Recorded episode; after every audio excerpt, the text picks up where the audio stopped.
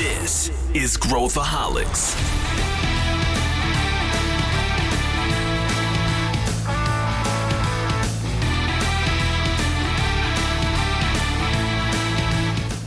Olá, aqui é Pedro Weingärtner, eu sou o CEO da ACE e esse é Growthaholics, o podcast para quem ama inovação e empreendedorismo. Hoje o assunto é times de inovação, mais precisamente como que a gente monta um time de inovação na sua empresa. Será que inovação é só coisa para startup? Que tipo de estrutura a gente recomenda para organizar esse time na sua empresa? E é claro, como que a gente engaja as lideranças e os liderados nesse processo? Para discutir esse assunto, eu trouxe duas pessoas com experiência nas trincheiras. Fica ligado que hoje o Growthaholics está imperdível.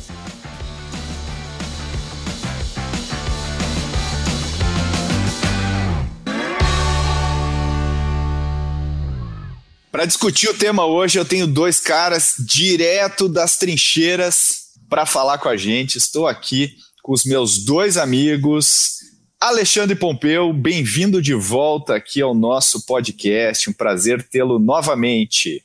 Prazer, Pedro. É sempre um grande prazer estar aqui compartilhando um pouquinho de conhecimento e as nossas experiências aí com as grandes corporações. Legal. Para quem não te conhece, Ale, o que, que você toca aqui na ACE?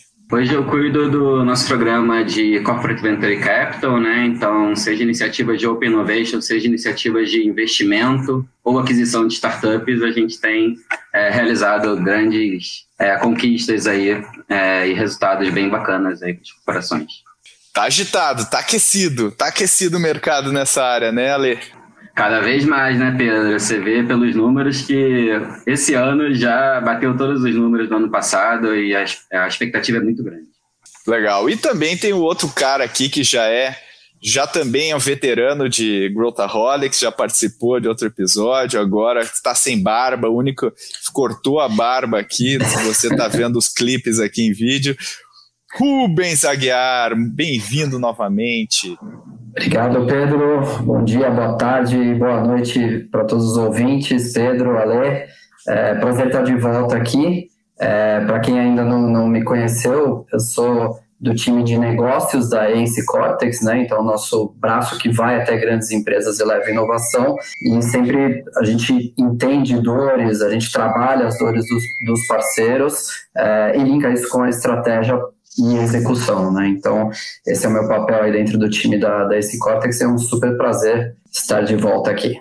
Boa, vamos mergulhar então aqui no nosso tema de hoje, que é um tema muito legal e pouco explorado, eu acredito, porque uh, quando a gente vai falar com as, com, as, com as empresas, raramente encontramos uma empresa que não tenha uma área de inovação. É muito raro, pelo menos quando a gente pergunta, vocês têm uma área de inovação? A empresa fala que sim. Muitas vezes ela tem uma pessoa de inovação. Então, a proposta do nosso episódio aqui é a gente tentar destrinchar um pouco desses desafios, o que, que é de fato, o que, que não é, uh, como que a gente contextualiza a área de inovação e, e, eu queria começar aqui com, com, com vocês falando o que, que uma área de inovação deveria fazer. E essa é uma pergunta capciosa, porque a gente acabou de falar que tem contextos e contextos, mas dentro dessa, de, dessa amplitude toda, o que, que vocês acham que uma área de inovação deveria fazer? Quem, quem quer começar aí? Vamos lá, vamos lá. Tem uma visão inicial que é uma, é uma boa discussão, né? A, a própria discussão é uma jornada, né? Então, assim, na, na visão né, do que a gente vê acontecer no mercado e quando a coisa funciona bem, a inovação flui bem dentro das empresas, é, o papel da, da área de inovação é ajudar a trazer método para a inovação já aliado a uma outra questão que a gente vai discutir aqui em breve, cultura, né, para inovação também é importante a gente tratar, mas aliado à cultura que está dentro e fora da área, que deve circular na empresa inteira, é, trazer método, dar cadência, é, fazer com que as coisas é, fluam de uma forma consistente, né, que seja uma inovação é, consistente dentro da empresa.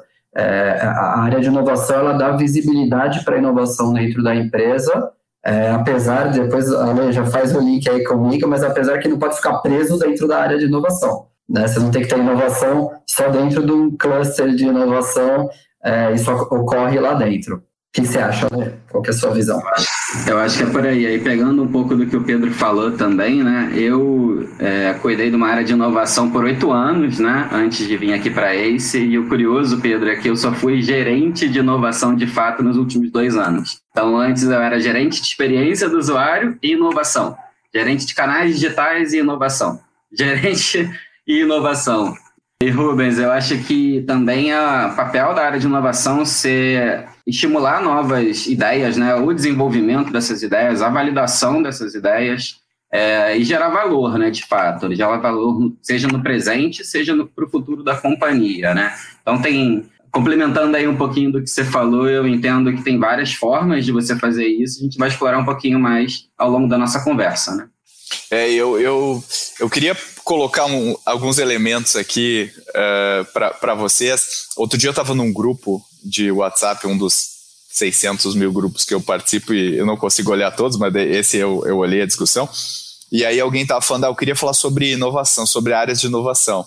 E aí automaticamente veio alguém e falou assim, não, não, a empresa não tem que ter área de inovação, porque se, se tiver área de inovação, o resto da, da empresa não inova, né? Você tá, uh, o cara que é um, um, gerente, um líder uh, de uma área de negócio, fala, eu não preciso inovar porque tem alguém responsável pela inovação. Então eu tiro isso, né? Então tem vários, várias imagens assim de como o que, deveria ser uma área de inovação e a gente até pensa, né? Aquela, aquela coisa estereotipada da pessoa que lidera a área de inovação. A pessoa que lidera a inovação tem um óculos colorido, um Moleskine cool, um tênis colorido, um Apple Watch e adora IDO, adora design thinking e tudo mais. E talvez seja um exagero a gente eh, tentar colocar esses labels, porque, por exemplo, na minha cabeça, a pessoa da área de inovação tem mais uma característica de negócio do que uma característica de design thinking. Então, a gente pode, pode entrar numa discussão aqui uh, também do contexto da empresa, da cultura da empresa, do tipo de contexto que, que exige uma área de inovação, e mesmo vocês, né, que estão nas trincheiras, a gente que tem experiência dentro do Cortex com vários tipos de empresa, a gente tem essa característica, às vezes, da, da pessoa da área, da, da, das áreas de inovação serem algumas completamente voltadas a negócios, só falando de vamos comprar essa empresa, vamos fazer isso aqui, vamos criar um negócio novo, e as outras falando, não, a gente precisa capacitar, a gente precisa trabalhar a cultura. Aí eu, eu não sei se a gente consegue uma resposta precisa disso, mas se a gente puder fazer juntos um brainstorming aqui, Quais são os cenários em que, é, primeiro, aquela afirmação inicial daquela pessoa no grupo faz algum tipo de sentido para vocês? E aí o que eu queria falar aqui é, é tentar desmistificar o que, que, seria essa área, essa área de inovação e, e, e, pensar assim, no nosso contexto do Cortex, a gente associa muito inovação a novos negócios mesmo, né? A, a, gerar faturamento novo, gerar novas receitas, entrar em novos mercados. E claro que a gente usa todas as metodologias que estão ao nosso alcance para fazer isso. Mas não necessariamente é a visão que o mercado tem desse tipo de, de, de área. Como é que vocês veem isso?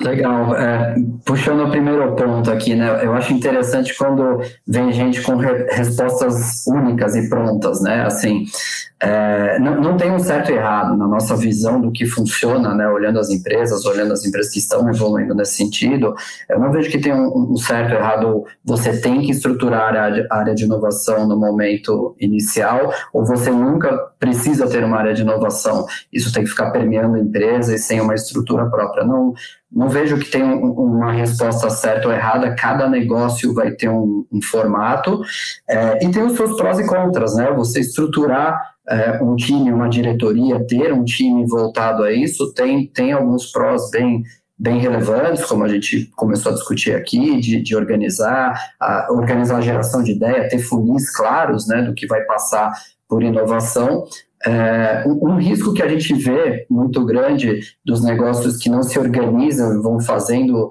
inovação do jeito que dá, vamos dizer assim, com uma pessoa ou sem ninguém, ou é todo mundo, é virar uma área de apagar incêndios, né? Virar uma área que recebe problemas de várias frentes e fica apagando incêndio quando dá, do jeito que dá, e daí não consegue, depois uma das dores é, grandes aí nessa discussão sobre inovação é provar o retorno sobre as ações de inovação. Quando você está apagando incêndio, não tem retorno. Você simplesmente está pagando urgências ali, né? Então, é, é, acho que esse ponto é, é bem relevante para ser avaliado.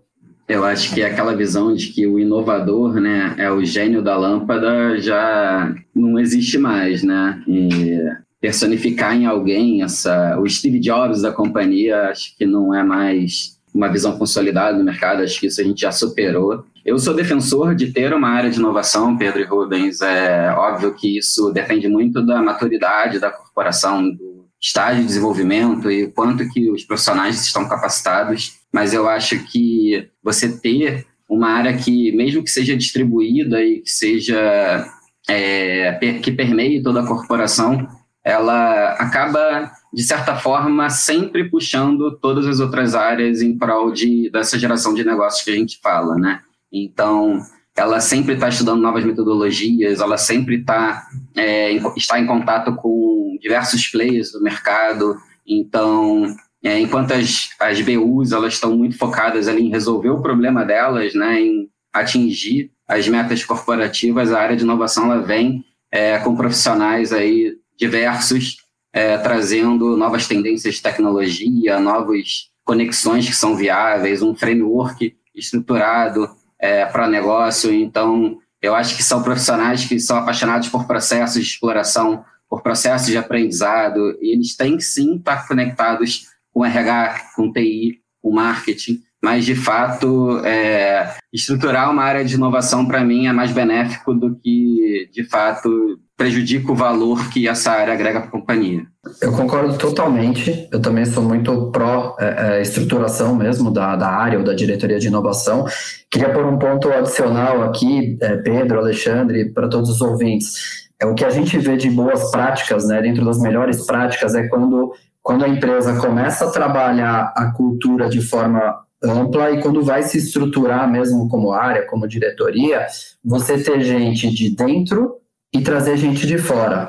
Muitas empresas entram num equívoco, no meu ponto de vista, né, o que a gente enxerga de resultado ali é equivocado e a gente vê cadeiras é, sendo trocadas ali a todo tempo, é vou montar a área de inovação, vou trazer X pessoas de fora, duas, três, cinco, não importa quantas, todo mundo de fora e vai ser uma área de inovação. É uma área que não está na empresa, porque ela não, ela não traz o conhecimento da empresa, então ela é uma área que sai do zero, né? É praticamente você terceirizar toda a área de inovação. Então, dentro das melhores práticas, aquilo que funciona bem, e vários dos nossos parceiros, é, a gente põe isso na mesa e, e, acontece dessa forma, os melhores casos, é, tem uma combinação de pessoas que estão no negócio e algumas pessoas que têm skills específicos e que esses, essas habilidades, esses conhecimentos não estavam dentro da empresa, vêm de fora para combinar é, e somar forças, né? E aí, pegando essa deixa, é importante ter bastante diversidade nesses profissionais, né, Rubens? Tem profissionais mais analíticos, profissionais mais técnicos, profissionais é, que podem ser engenheiros, podem ser researchers, então, jovens, mais maduros. Eu acho que a inovação ela vem dessa esse olhar né, 360. Né? Quanto mais ângulos a gente conseguir captar, mais, mais fácil a nossa tomada de decisão ali, vai gerar valor de fato. Eu até coloco aqui alguns elementos para a gente discutir, né? Acho que também tem o, o, nível de prioridade que a empresa está dando para a inovação na companhia. E essa prioridade é determinada pelo C-level, especialmente pela ou pelo CEO da empresa, a prioridade que é dada.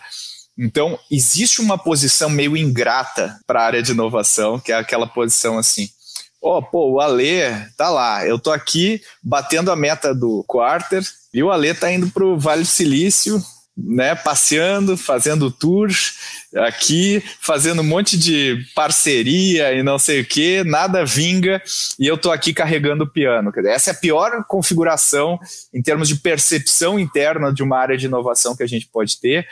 E eu acho que, infelizmente, ela é mais comum do que incomum, porque eu acho que muitas vezes o rollout do, da, né, da prioridade do conselho para CEO, para C-level em geral, para a área de inovação. A área de inovação às vezes fica com muito pouco uh, poder dentro da empresa e muito pouca autonomia também dentro da empresa. Então eu queria colocar alguns elementos aqui para vocês, a gente pode ir explorando cada um deles, mas acho que o primeiro deles é, é é entender a estratégia do negócio, ter clara a estratégia do negócio, parece óbvio, não, mas como assim? A gente está aqui para inovar. Não, mas, mas existe uma estratégia e a gente está subordinado à estratégia e a inovação, ela não é estratégica, a inovação ela é tática. ela, ela está subordinada à estratégia. Então, assim, o papel da, da área de inovação enquanto executora, auxiliar na execução da estratégia, é uma coisa que a gente pode discutir. Acho que isso também determina muito o peso que ela tem na corporação. O que, que, que, que, você acha, Rubens? Pedro, eu queria puxar esse ponto que você trouxe, né, quando tem essa situação péssima mesmo, de, pô, o pessoal da inovação está indo para o Vale do Silício, está fazendo tour e conversando com startups aleatoriamente, está se divertindo, entre aspas. É, quando isso acontece, e acontece, né, a gente sabe que acontece, a gente vê o, por dentro da história, por dentro das empresas, é, tem um erro muito grande acontecendo, né, que é essa não conexão com a estratégia. Então, é uma área que está lá rodando e fazendo coisas divertidas. É, e, e, aí a gente usa uma coisa aqui na ACE, para quem não sabe, a gente fala bastante, o pessoal sempre das empresas, né, do mundo corporativo, sempre gosta desse conceito, que é a gente fala de inovação de resultado, de inovação real. Né? E tem a inovação fumaça. Então, esse exemplo que você deu é quando você tem uma área de inovação fumaça. O que, que é a inovação fumaça? É você olha, pode até ser bonito, mas você não consegue pegar, né? Não é palpável, você não pega ela e, e joga no resultado da empresa. Então, a, a conexão com a estratégia é, da empresa é a base do negócio. Se, se não começou por aí, tem alguma coisa errada. E aí nunca vai ter é, um apoio real né, do C-Level como um todo, da estrutura da empresa como um todo, porque se você não está plugado com a estratégia, você está fazendo coisas aleatórias, que pode ser apagar incêndio, ou em outros casos, em algumas empresas, é, é, nem apagar incêndio apaga, né? Tá, tô, ah, tô rodando eventos com startups, estou é, fazendo é, coisas internas para é, coletar ideias dos, dos colaboradores, mas ideias que você nunca evolui, né? Você coleta vai. as ideias, apresenta, faz um pitch e vai embora e nunca faz nada com elas. Então, a, a, acho que esse ponto é bem, bem relevante mesmo, a conexão com a estratégia e consequente apoio do C-Level. Uma coisa está tá totalmente plugada à outra, né? E aí, Ale, tem, tem aquela coisa do a síndrome do gerúndio também, né? De ah, a gente está tocando, está fazendo, está rodando a iniciativa e tal. Uh, faz um monte de projetinho pequeno e nenhum projetinho gera um impacto, escala, consegue uh, ir para outro patamar. Também tem, e acho que isso também tem a ver com o patrocínio da, da alta liderança e da prioridade que a alta liderança está dando para a inovação, né, Ale? Eu acho que sem dúvida, Pedro, é, inovação em muitas corporações, por exemplo, está, está definido na cultura da companhia como um, uma das características da corporação, né? Eu acho que tem algumas formas de é, desenvolver isso, né? Acho que, por exemplo, é essencial que o profissional é, que trabalha com inovação, numa área de inovação, ele tenha também é, um senso crítico muito forte é, do que de fato vai gerar valor para a estratégia da companhia e também um bom relacionamento pessoal, né? Então, é importante que ele esteja muito próximo das áreas de negócio, dos gestores, da alta direção da companhia, para que é, os projetos e a priorização deles também é, estejam conectados com, com, o que foi definido, né? Então, trazendo um pouquinho de experiência, né?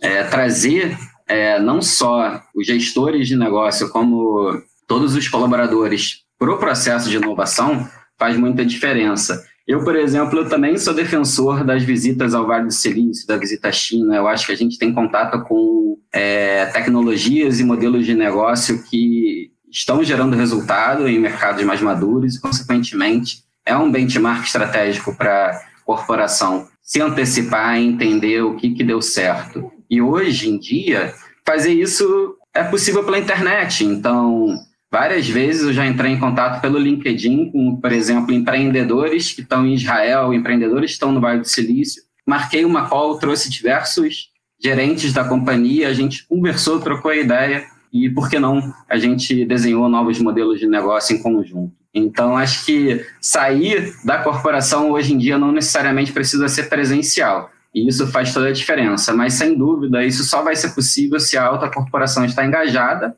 não só no processo, como também nas metas corporativas, por que não, né? Talvez essa seja uma saída. O que, vocês acham? Eu, eu, eu acredito muito. Acho que isso aí, isso aí tem que vir no objetivo da empresa. E eu acho que, e aí colocando outro elemento da, da né, que os americanos falam que é se espalhar muito fino, que é, imagina, eu, eu não tenho uma estratégia necessariamente muito clara, eu preciso ter uma área de inovação, porque senão quando eu for, sei lá, jogar golfe com meus outros amigos CEOs vai ficar chato, então eu tenho que botar alguém lá.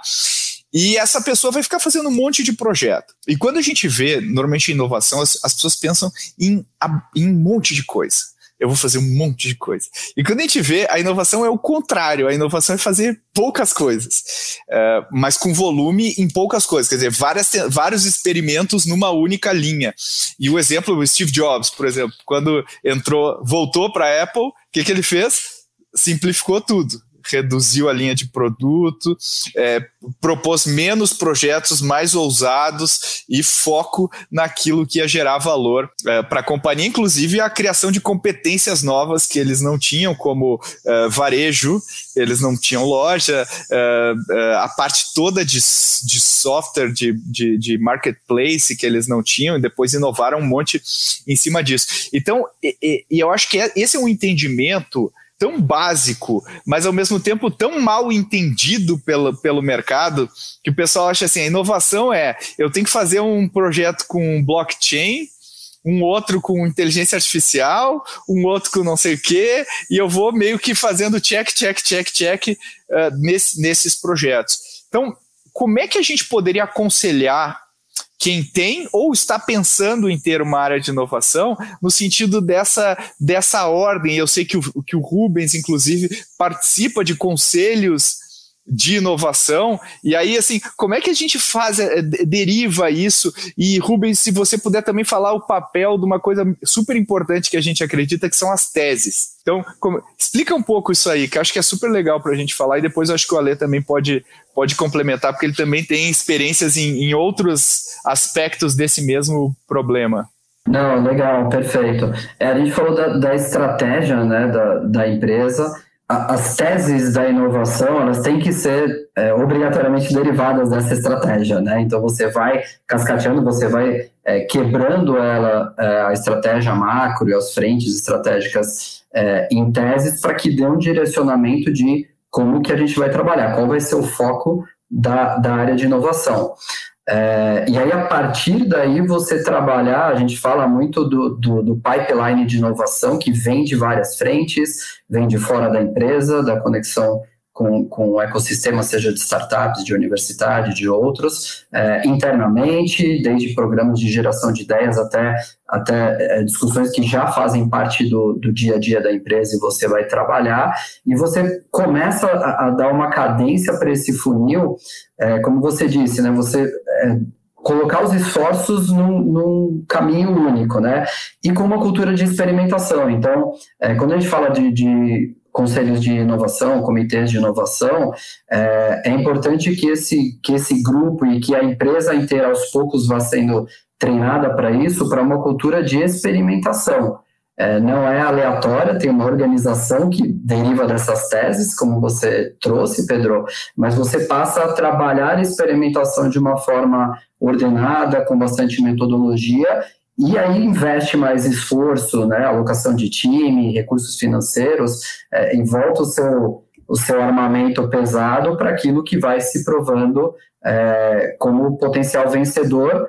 E aí eu vou colocar mais um ponto aqui, depois passar para o Alexandre, é, sempre com o cliente no centro. Então a área de inovação sempre tem que colocar o cliente no centro. E o cliente não é, ah, porque a minha CEO ou o meu CEO falou que isso tem que andar, tem que andar. Quem que é o cliente dessa solução, desse, dessa dor aí? Quem que sente essa dor?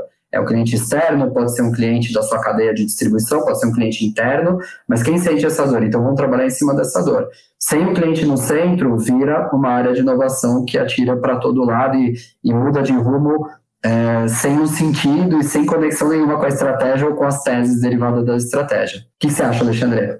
Vou dar um exemplo pessoal. É, no passado, a gente tinha que entregar uma, uma ferramenta de venda para nossa mão de obra, né? É, realizar suas vendas. E aí, junto com o TI, a gente desenvolveu uma ferramenta toda tecnológica que vinha num tablet e fazia venda por si só. O que aconteceu? A gente, quando foi entregar para a força comercial essa ferramenta, ninguém usou. E esse foi o erro. A gente desenvolveu e entregou. O que, que gerou de aprendizado aí? Além de alguns milhões que a gente deixou para trás e foi muito ruim, né, de fato, é, a gente inverteu completamente a lógica e, de fato, a gente teve que jogar tudo que foi desenvolvido fora e começamos do zero novamente. E qual foi a diferença é, nesse novo processo? A força comercial ela participou desde o início da construção da ferramenta. E aí foi um espetáculo, Rubens e Pedro. É, todas as taxas de adesão foram muito grandes e o que transformou de fato o projeto? As pessoas que participaram, elas atuaram não só criando uma ferramenta que era essencial, que estava ligada às necessidades e o dia a dia deles, como elas atuaram como promotores e elas acabavam trazendo as outras pessoas da força comercial para a utilização da ferramenta. Então, isso foi, é, de fato, transformador. Então, é, trazer o cliente é, de fato é essencial, não só na leitura do entendimento do que ele precisa, quais são as dores, mas para a construção da solução que você está entregando para ele. É, é, como experiência própria, fez toda a diferença, não só nos resultados corporativos, como em adesão às novas soluções. E aí, puxando mais um ponto né, para essa discussão, a gente tem uma tendência também a fazer tudo dentro de casa, né? Então, a área de inovação, ela, ela vai criando novas soluções, vai juntando profissionais de diferentes áreas para entregar isso. E hoje, acho que até com a pandemia, a gente acelerou o conceito de que não tem como a corporação possuir todos os profissionais mais inovadores e mais estratégicos do mundo naquele segmento dentro de casa. Então, uma boa forma também é você desenvolver é, conceitos e competências de Open Innovation. Então, fazer essa diversificação entre desenvolver a inovação internamente ou desenvolver a inovação externamente e misturar isso, entender o que, que faz dentro de casa, o que, que dá para ser feito com profissionais que estão é, gerando muito resultado fora de casa, para mim faz a diferença completa na geração de resultados. Faz sentido para vocês? Total, total. Né? É, eu ia até é, trazer esse ponto que você falou é muito importante. Quando a gente fala de Open Innovation, ou como o Pedro trouxe de trabalhar é, junto com outras áreas, você citou também exemplo de vendas, né?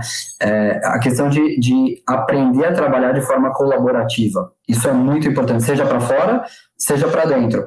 A gente tem, né, é, dentro dos nossos é, mais de 70 parceiros, aí estamos chegando em 80 parceiros corporativos, temos alguns casos onde, por exemplo, essa, esse embrião da área de inovação nasce da TI. Né? Então, a gente tem um parceiro que a gente está evoluindo junto com a TI, isso vai virar uma estrutura de inovação futuramente, mas eles estão aprendendo a trabalhar junto com os times internos exatamente na frente que você citou, Alexandre. E esse aprendizado de trabalhar de forma colaborativa, e às vezes o colaborativo é com gente que está sentada a uma sala de você, agora está cada um em home office, mas está é, tá ali do seu lado, você já conhece há anos, mas você não fala com a pessoa, você recebe uma demanda né? E a TI tem muito disso. Recebe uma demanda, faz um projeto, libera um budget e sai trabalhando para chegar naquele, naquela solução entregue. Muitas vezes esquece o cliente, né? quando a maturidade é menor em inovação, esquece o cliente, seja interno, seja o cliente da ponta, e vai lá, entrega aquela solução e vai embora, que é o, é o case que você trouxe. É, então, ajudar os times a aprenderem a trabalhar de forma colaborativa é um dos fatores-chave também para uma boa evolução de um time de inovação, da inovação dentro da empresa como um todo, né? E pegando essa deixa, é, a gente sempre também correlaciona inovação à tecnologia, né, Rubens? E nem sempre. É, eu vou dar um exemplo também que eu vivi.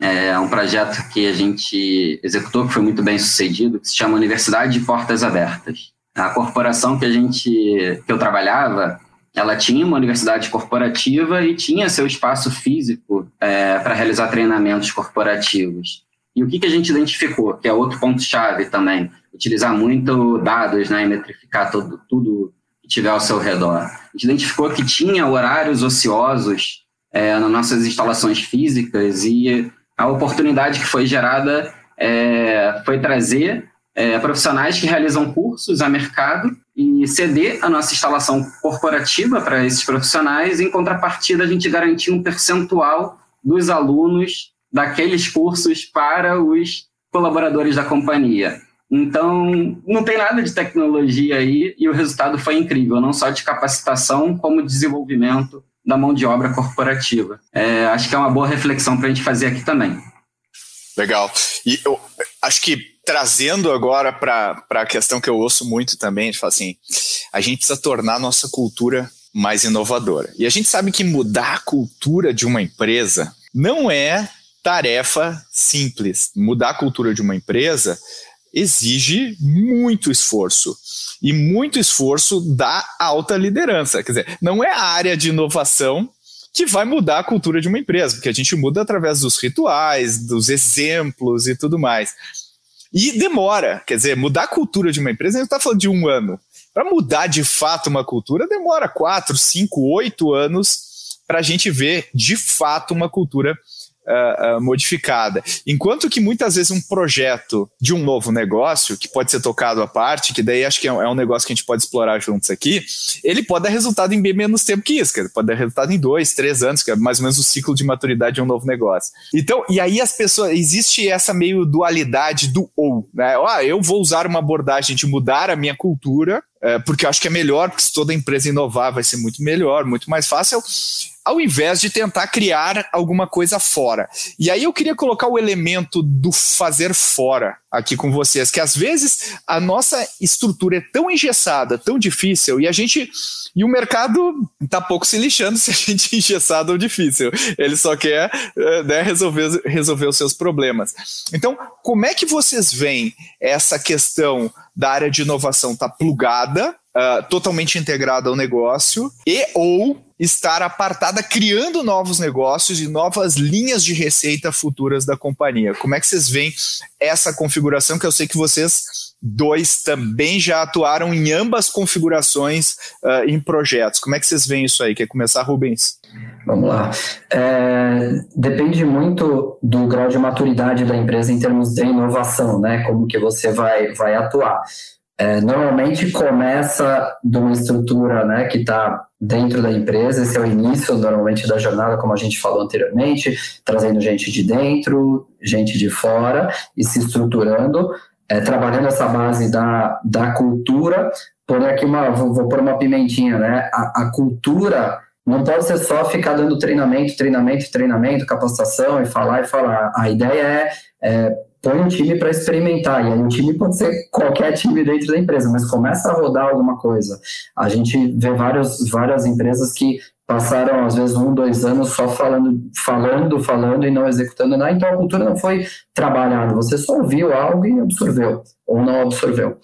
É, e, e depende muito dos horizontes que você vai trabalhar. Se você vai trabalhar algo de eficiência operacional, né, isso vai ser trabalhado dentro de casa. Você não vai montar uma estrutura apartada, totalmente fora, desconectada do dia a dia, para falar de eficiência operacional, porque essa estrutura vai ter que ficar bebendo da fonte o tempo todo. E quando você vai é, para horizontes mais, mais distantes, né, quando você vai, a gente fala de H3, né, criar novas formas de receita, ir para ir horizontes que não estão conectados é, diretamente, necessariamente ao, ao, core business da empresa, no, no H3, por exemplo, é, essa estrutura estar presa às amarras da empresa, engessada dentro da empresa, é, já não é benéfico. Né? Aí tem mais, mais problemas, gera mais problemas do que benefícios. E aí algumas ações que estão no meio do caminho, né, que são adjacentes ao core, mas passam um pouco do que é o dia a dia, é, parte delas vai ser trabalhada é, idealmente por um time de dentro, parte delas pode ser trabalhada, dependendo de onde vai né, esse projeto, pode ser trabalhada por um time que está fora. O que, que, você acha, Alexandre? Eu acho que, dependendo, corroborando né, com o Rubens, é, dependendo do objetivo e do horizonte que se espera de resultado daquele projeto, é importante você ter uma estrutura interna e uma estrutura externa. E mais do que isso, hoje em dia tem tantos formatos é, que misturam tudo isso, né? Então, por exemplo, uma grande corporação ela identificou que ela precisa avançar é, estruturando uma área de gestão de dados. Hoje em dia você pode contratar um profissional, é, desenvolver o método, você pode contratar os profissionais que vão responder para esse líder é, em todo aquele processo de integração de ferramentas, né, que, que demora um tempo. Uma outra solução é você olhar para o mercado, ver se tem alguém fazendo isso, uma startup, por exemplo, que é especialista é, em geração de resultados via dados é, para aquele segmento que se atua. Será que não é muito mais rápido você comprar essa startup e integrar na organização? Então, esse é um conceito que a gente vê crescer bastante ultimamente. Outra questão que eu tenho me deparado bastante é, é a corporação desenvolve uma tecnologia para resolver uma eficiência operacional dela e ela identifica que o mercado teria muito interesse naquela tecnologia que foi desenvolvida para ela também. Por que, que não, então, por que, que a corporação então não estrutura uma BU ou até uma spin-off para trazer esse novo modelo de receita aí para gerar resultado para a companhia? Então, hoje tem tantos formatos diferentes que, que misturam esse E e O aí que eu tenho até dificuldade de separar bastante assim um e outro. É, a, a, regra é gerar resultado, né? A, é, é, é, isso que a gente quer, tem que gerar resultado para o negócio. E a gente tem que encontrar a melhor configuração para isso acontecer. E eu, eu, acho que tem um, tem um outro elemento aí que eu quero. Eu tô, tô colocando vários elementos que a gente ouve e escuta no mercado. A outra coisa é o seguinte: esse fetiche que a gente tem atualmente no mercado pelas metodologias ágeis, né? Tá todo mundo vendendo a, a sua transformação através da agilidade. E eu sempre faço essa brincadeira. Eu, eu imagino daqui a 30 anos, Elon Musk está lá em Marte já, todo grisalho e tal, com seus filhos, com a sua esposa, lá vendo, olhando pela janela, lá o solo de Marte, já tendo as plantas sendo criadas, a comida, tudo lá. E aí ele olha para trás e ele fala: Olha, sem os métodos ágeis, eu nunca teria chegado em Marte. Foi porque a gente fazia daily meetings, sprint planning, sprint reviews. Esse é o molho secreto que levou a gente a colonizar um outro planeta. Eu não vejo, não sei se vocês conseguem visualizar o Elon Musk falando isso, mas eu não visualizo. E a gente, eu acho que existe um peso excessivo, e eu vejo essa talvez seja aquela coisa do incerto versus o certo. Criar um novo negócio, criar uma nova fonte de receita é muito difícil, mas aplicar uma metodologia, a gente sempre fez isso. É, ah, agora nova onda é blá blá blá. Então a gente sempre co contratar treinamento, é, reorg corporativo, a gente sempre fez. Então, isso, essa é a zona confortável. Então, as empresas acabam caindo mais no conforto do que no desconforto de criar um negócio que vai concorrer com o próprio negócio, criar essa ambiguidade, ter que discutir valuation de uma startup que eu vou comprar. É, é, é, quer dizer, gerar todo esse desconforto corporativo. Então, eu queria que você. E aí, tem muita gente que fala: não, a área de inovação tem que ajudar a empresa a implementar os métodos. E eu, assim, eu acredito nos métodos ágeis, assim, justo, né? Não estou dizendo que não não é. Mas eu também nunca vi uma startup num, num estágio né, de inovação extrema, que é o seu estágio inicial, falando, não, agora a gente precisa de um Agile Coach. Sem um Agile Coach, eu não vou conseguir chipar esse produto a tempo no mercado. Então, como é que vocês veem essa, essa dualidade aí da, da versão? Que eu falo assim, né? É meio como se as, as startups, uh, uh, né? As, as, empresas fossem jogar o Counter-Strike e as startups estão na guerra. né? Então a gente cria uma versão meio, meio é, quase com um simulacro do que é a guerra, mas não é a guerra de fato. Como é que vocês veem isso aí? Eu acho que a gente tem muito a aprender com as startups, Pedro. É, você tem um caixa. Acho que o mundo corporativo você tem um conforto, né? É, que o empreendedor não tem, que é achar o seu produto market fit, achar seu, seu, o que, que vai escalar é, aquela startup de fato, e isso envolve uma tomada de decisão é, de priorização do próximo passo que a gente adia muito no mundo corporativo e vai tornando os projetos cada vez mais robustos, mais complexos, com mais pessoas é, tomando decisão. É, e isso acaba atrasando né, o aprendizado que você gera sobre aquele caminho que você está querendo que você está querendo explorar. Então, esse para mim talvez seja um grande, uma grande complexidade que, o, que as corporações colocam é, nos projetos que elas se envolvem. Eles crescem muito Enquanto que se você roda de uma forma pequena, de uma forma que você consegue mensurar rápido se aquele caminho está correto ou se aquele caminho é, é, é passível de crescimento, é, faz toda a diferença entre o ciclo de aprendizado e o ciclo de resultados. Então, eu gosto, eu acho essencial, é, principalmente o mindset ágil. É, e as o mindset, estão, é isso aí, é isso aí. É, é estão correlacionadas. E sobre metodologia, uma vez eu fui no Google, lá no Vale do Silício, e eu perguntei, pô, mas qual é a metodologia que vocês usam? Eu quero levar para minha corporação, bem naquele ciclo de aprendizado lá atrás, né? E a resposta que eu tive foi, é, Ale, é importante você conhecer todas as metodologias, você estudar as metodologias, você tirar o que, que é mais importante de cada uma, mas você trazer para sua corporação, trazer para sua cultura, trazer para seu time e implantar um mix do que, fizer, do que faz mais sentido para vocês. Então, não existe uma metodologia que você vai copy-paste. E para mim, talvez esse seja um outro grande erro, né? É seguir ipsis literis ali tudo que está escrito no livro é, e não adaptar isso à sua realidade é, e à realidade do momento do seu projeto, do seu time, da sua corporação. Faz sentido, Rubens? Concordo total, concordo 100%, é, é, é bem a linha que eu, que eu penso e que eu vejo que dá certo e que não dá. É, nós, por exemplo, tocamos vários squads é, junto com times corporativos ou venture building, várias frentes né, que nós atuamos, é, e, e, o mais importante dos métodos ágeis é essa questão do, do mindset, de como o time é, pensa e atua para resolver os problemas, e, e, aí com um monte de coisa que a gente falou até aqui, colocando o cliente no centro, trabalhando de forma é, colaborativa e transparente. Então, por exemplo, trabalhar de forma aberta, né, com transparência, de forma colaborativa e focada no cliente, só esses três itens são mil vezes mais relevantes do que cumprir todos os rituais. Ah, a, a daily tem que ter 20 minutos em pé. Hoje em dia está todo mundo em casa, então ficar em pé é só para levantar o laptop. Então, assim, é, os rituais, ele, eles são relevantes para você começar um ciclo e entender como é que a coisa funciona. É mais para isso quando você está no começo.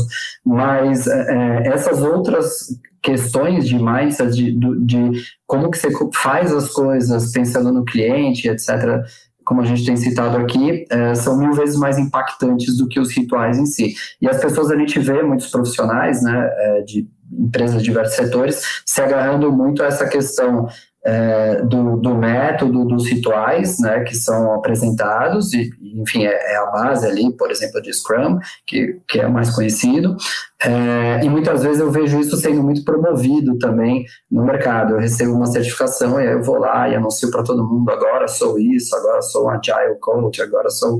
É, é, só que você vai na prática, você tem que ver se isso está gerando resultado. No final das contas, o importante é entrega resultado, essa nova forma de pensar e de atuar se não está entregando novos resultados, é só um jeito diferente de fazer, discutir as mesmas coisas, ter as mesmas reuniões de um jeito diferente, mais rápido, mais acelerado. Então, você tem que calibrar o que, que, o que, que entrega realmente resultado.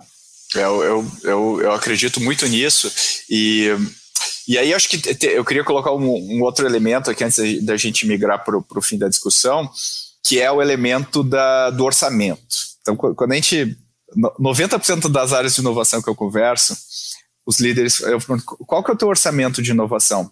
Não, aqui é o seguinte, a gente não tem orçamento.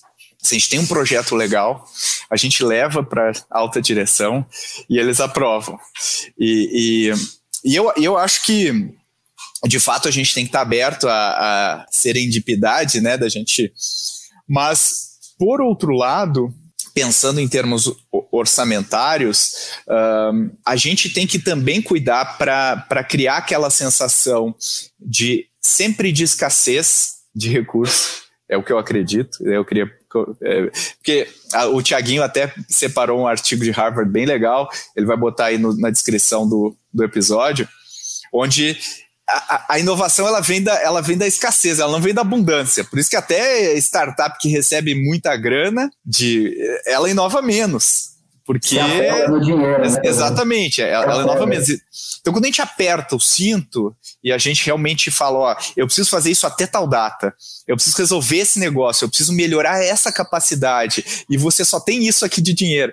Eu acho que isso também ajuda. E talvez a gente consiga ter uma gestão orçamentária um pouco mais inteligente, e a área de inovação, eu acho que ela pode contribuir também com isso. Como, como é que você vê, uh, Rubens, esse, esse ponto? Ótimo ponto, Pedro. Assim, me entristece um pouco, vamos ser sinceros aqui, me entristece quando a empresa, é, não só no início, mas ela permanece durante anos com essa posição que você abriu falando, né? Assim, a gente não tem um budget, a gente leva e discute caso a caso.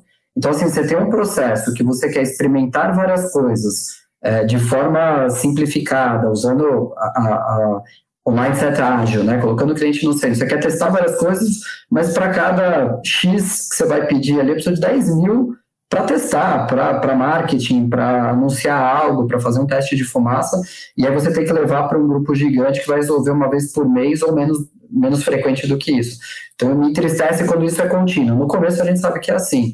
É, você, você ter clareza de como vai é, permitir o andamento dos testes, do desenvolvimento de possíveis soluções para dores reais, é, assim, é um fator chave de sucesso. Se você não tiver isso, não adianta você ter todo o restante, né, falando de estruturas de inovação é, é, e a coordenação dos processos e tudo mais, não adianta você ter todo o restante pronto e ter que pedir a benção para cada 10 mil reais que você vai usar para testar algo. Você tem que ter um fluxo bem desenhado, a gente usa muito o conceito aqui, o conceito aqui né, dentro da, da ACE, promovemos isso para os parceiros, do fundo virtual para inovação, né? Você ter um budget com regras, então nunca é sem regra, nunca é, cada um vai lá e pega, abre o cofre e pega o dinheiro, mas ter regras claras, é, mas que permitam a experimentação de uma forma rápida. Então você tem, você tem a governança, você tem as alçadas, só que elas são desenhadas de uma forma é, amarrada a todo o restante, para fazer a coisa, a coisa andar de uma forma consistente, né? Perfeito. E aí, fazendo esse gancho com, com a Lê aqui, uh, pegando especificamente a parte de, de aquisição, investimento em startups, também existe né, essa coisa, não, a gente quer se aproximar de startups, a gente quer um programa de aproximação com startups. E aí, quando chega a hora, né? O Tinder todo mundo resolve. Quando o, o primeiro encontro depois do, depois do match que é, e agora? O que, que eu vou fazer com esse cara? E aí não, não, se, não se pensa no orçamento que eu, que eu colocaria, não se pensa no valor estratégico. Também, como é que você vê esse outro lado também de orçamentário? Deu realmente, se eu quero jogar o jogo com as startups, eu também tenho que entender né, o, o, que a gente costuma ajudar bastante lá no Cortex, mas também alocar recursos e ter essa capacidade de fazer investimento. Como é que você vê isso, Ale?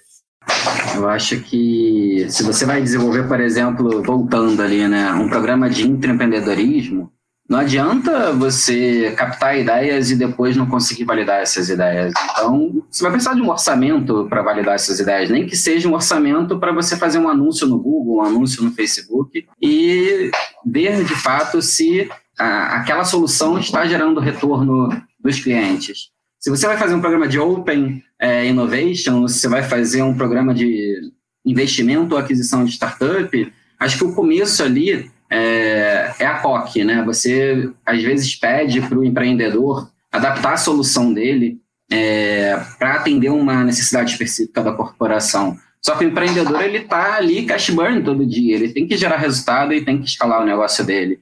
Então, para ele parar o time dele dedicar tempo à corporação ou fazer uma adaptação do produto, isso exige que uma decisão é, na gestão da startup e é muito importante que essa decisão seja amparada por um investimento corporativo para que, de fato, já comece a gerar resultado nessa relação. E acho que outra coisa que é muito importante para a gente discutir é, e, e, e, conversar sobre isso é a visão de portfólio, né? a visão de venture capital saber que quanto mais experimentos ou quanto e essa diversificação de investimentos, é, muitos vão dar errado de fato e, e, a cultura tem que suportar isso, mas aqueles que vão dar certo é, vão pagar todos os investimentos que foram feitos nesses, nessa diversidade da estratégia que foi implantada. Então, é, é muito importante trabalhar é, culturalmente a permissão ao erro, mas errar rápido, trabalhar a visão de diversificação, porque um ou alguns vão pagar todos os outros investimentos e também a definição da governança, do que de fato, de como que eu vou tocar aquilo, o que, que eu espero é, das frentes que eu estou abrindo, seja é, uma integração estratégica, seja um retorno financeiro. Acho que quando a gente investe um pouquinho em tudo isso que, que eu estou falando, essa dor ela é minimizada e, e, de fato, é mais fácil você implementar a inovação em larga escala. Eu e o Alexandre, a gente está junto em diversos projetos que vão nessa frente de, de corporate venture, né? Alexandre, de conexão e corporate venture. E a gente vê, assim, é, níveis de maturidade diferentes na relação com, com startups, mas as empresas que têm a capacidade, principalmente o C-Level, está aberto a isso, a aprender rápido e se estruturar rapidamente ao longo da jornada, e aí conseguem alocar o budget de forma adequada, conseguem se organizar, é, elas vão muito mais rápido. Né? Tem empresas que estão em projetos que saíram do zero em termos de conexão com startups e estão agora começando a, a estudar e investir, e em questão de seis, sete meses estão super evoluídas, mas é, cabeça aberta de toda a estrutura do, do C-Level, da diretoria e, e ampliando para os outros times, é, para construir enquanto está é, aprendendo, né? Tem que ter essa cabeça aberta.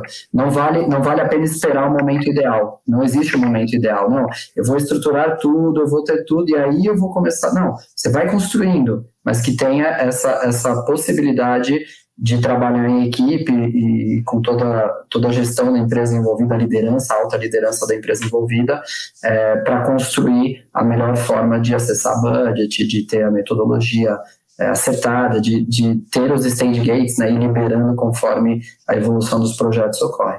Legal. A gente vê o contrário também, né, Rubens? A gente estrutura toda a conexão, é, a solução entre a startup, por exemplo, e a corporação é, faz todo sentido ali no projeto, né? É, e aí, quando de fato a gente vai dar o gol, de onde que sai o dinheiro para patrocinar aquele, aquele desenvolvimento? E aí fica aquela eterna briga se o budget é da área de inovação ou de qual área de negócio e isso atrasa muito o lançamento e, consequentemente, a geração de aprendizados e resultados daquela solução. Você perde o time, perde o tempo e não consegue andar para frente. Então, pelo menos ali para a validação de uma POC, é essencial que a área de inovação ela tenha um budget separado é, e que essa discussão não precise ocorrer assim que a gente consegue, de fato, estruturar um projeto que tem um grande potencial de gerar negócio. É assim que eu penso. Perfeito. Legal. Excelente, pessoal. Acho que a gente deu várias coisas aqui para o pessoal pensar. Acho que com certeza daria um outro episódio. Fica a dica aí para o Tiago, fazer a parte 2 aí para a gente entrar mais a fundo em vários aspectos. Inclusive, aí, se os ouvintes tiverem outras dúvidas e questões específicas, mandem aí para a gente que a gente adiciona aqui no nosso kit para o próximo episódio. Queria agradecer a participação de vocês. Ale, obrigado aí pelo, pelos seus inputs, foi super legal, acho que deu vários insights aí para o pessoal. Obrigado, Pedro. Um grande prazer estar aqui com você, com o Rubens. É, essa troca é sempre rica. A gente, quando a gente compartilha, a gente aprende bastante também. Eu, eu, eu, sei bem, adoro, adoro, fazer por causa disso também. E Rubens, obrigado aí de novo pela sua, pela sua presença. Uh, espero que você tenha gostado aí tanto quanto eu de fazer este episódio. Valeu, Pedro. Obrigado. Obrigado, Alexandre. Obrigado, time todo, o Thiago aí que está nas trincheiras ajudando a gente aqui, todo o time de marketing envolvido também. É, agradeço demais e, como o Alexandre falou, a gente aprende e contribui né, com, com todos os parceiros, com todos os ouvintes aí, sempre. A gente está sempre, sempre aberto a, a novas discussões. Ô Rubens, se alguém quiser discutir contigo sobre como criar uma área de inovação ou como, enfim, fazer todas as coisas que a gente falou aqui, qual que é o teu e-mail? Pode mandar para rubens.goace.vc, VC de Venture Capital. Boa!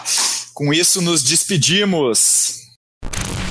Bom, eu vou ficando por aqui, mas eu tenho certeza que você tirou ótimas sacadas dessa conversa sobre inovação. Se você ainda tem dúvidas ou quer saber mais sobre os frameworks, metodologias ou implementação de times de inovação, manda um e-mail para a gente. A gente adora responder para contato@goace.vc ou engaja com a gente nas mídias sociais, a gente vai responder a sua mensagem. Como sempre, eu finalizo pedindo para você espalhar a palavra do Growthaholics nas suas redes, para seus amigos, amigas, conhecidos e conhecidas. É muito importante para a gente que mais e mais pessoas tenham acesso ao nosso conteúdo. Compartilhar também é amor. Semana que vem tem mais.